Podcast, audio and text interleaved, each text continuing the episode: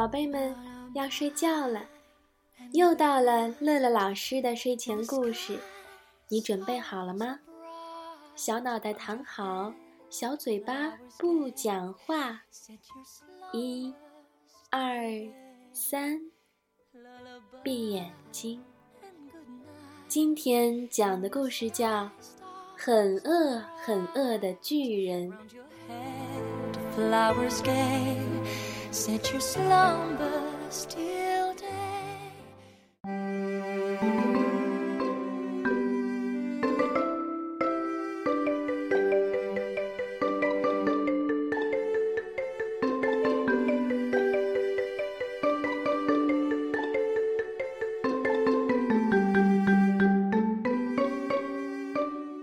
大个子老鼠和小个子猫在家里玩儿。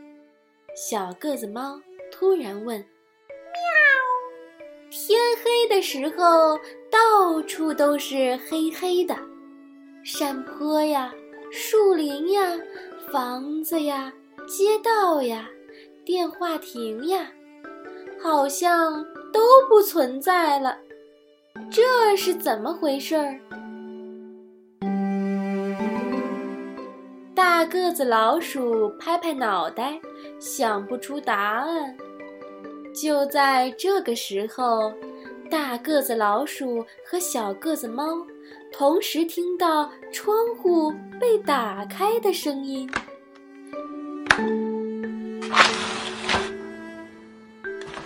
一个巨人从窗口探进大大的脑袋。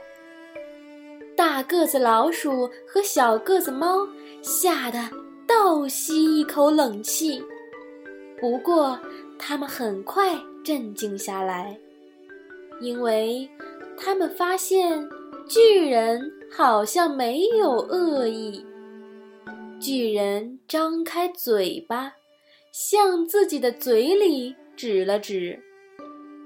哦。原来它饿了。大个子老鼠和小个子猫飞快地跑进厨房，不一会儿就拿出一小堆好吃的。那是他们的晚餐：两只软软的草莓布丁，刚烤好的蛋挞，两份怪味鱼罐头。还有一碗香菇浓汤。大个子老鼠和小个子猫把所有好吃的统统放进巨人的嘴巴里，巨人只一眨眼的功夫就把它们吃个精光。巨人吃掉了大个子老鼠和小个子猫的晚餐，可是。那些食物也只够他塞牙缝的，他的肚子还空着呢。巨人站在大个子老鼠家的院子里，突然抬起头，耸了耸鼻子，闻到香喷喷的天空的味道。巨人先用手。掰了头顶上的一小块天空，放进嘴里尝了尝，脆脆的，味道不错。接着，他便毫不犹豫地把天空像卷饼一样卷了卷，大口大口吃起来。天空不见了，抬头只能看到黑黑的一片。大个子老鼠和小个子猫还没回过神儿来，巨人又发现更好吃的东西。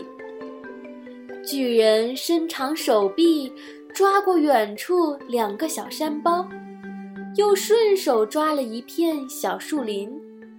他把树林夹在两个小山包中间，做成一只美味的汉堡，津津有味儿的。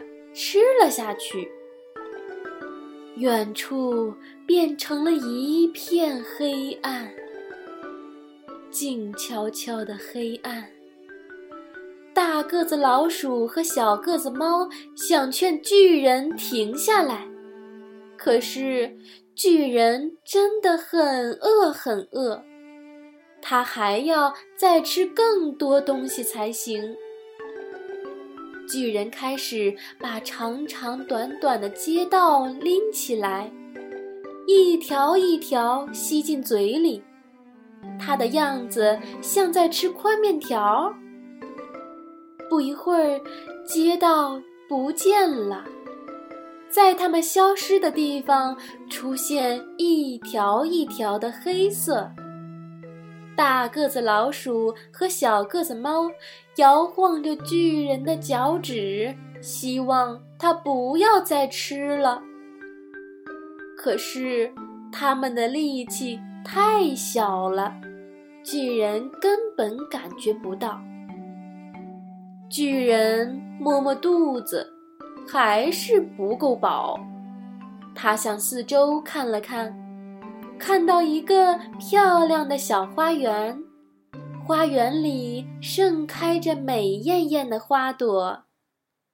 巨人把小花园团了团，小花园变成一颗散发着花香味儿的糖果，被巨人扔进嘴里。吃饱了肚子，巨人真快乐。可是。他突然听到一阵哭声。没有了蓝蓝的天空、高山和树林，可以散步的街道、美丽的小花园，大个子老鼠和小个子猫当然会难过。难过了，当然会哭。巨人弯下腰，用一只小手指。推了推大个子老鼠和小个子猫，他们哭得更厉害了。哎，哎呦，我们什么都没有啦！大个子老鼠说：“我不想让世界变成难看的黑色。”小个子猫说。巨人像一个做错事儿的孩子，把手伸进口袋掏了掏，掏出一颗小小的、亮晶晶的种子。他把它递给大个子老鼠和小个子猫。巨人离开以后，大个子老鼠和小个子猫把种子种到地上。会。长出什么？不知道。大个子老鼠和小个子猫守着种子睡着了。等他们醒来，他们看到一个全新的世界。他们的种子长出的全新的世界，蓝天、高山、树林。街道、花园，一个都不少。人们从睡梦中醒来，谁也不知道在夜里发生了什么，除了大个子老鼠和小个子猫。现在，大个子老鼠和小个子猫都知道了黑夜的秘密。黑夜。是很饿很饿的巨人，吃光了所有的东西。不过不用担心，巨人会在吃饱之后种下一颗亮晶晶的种子。第二天，它会长出一个更加新鲜的世界。听完了故事，又到了。我们读诗的时间了。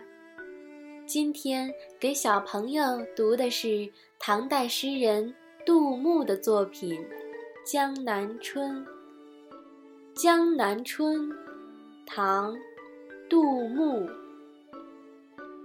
千里莺啼绿映红，水村山郭酒旗风。南朝四百八十寺，多少楼台烟雨中。宝贝，我们梦里见，晚安。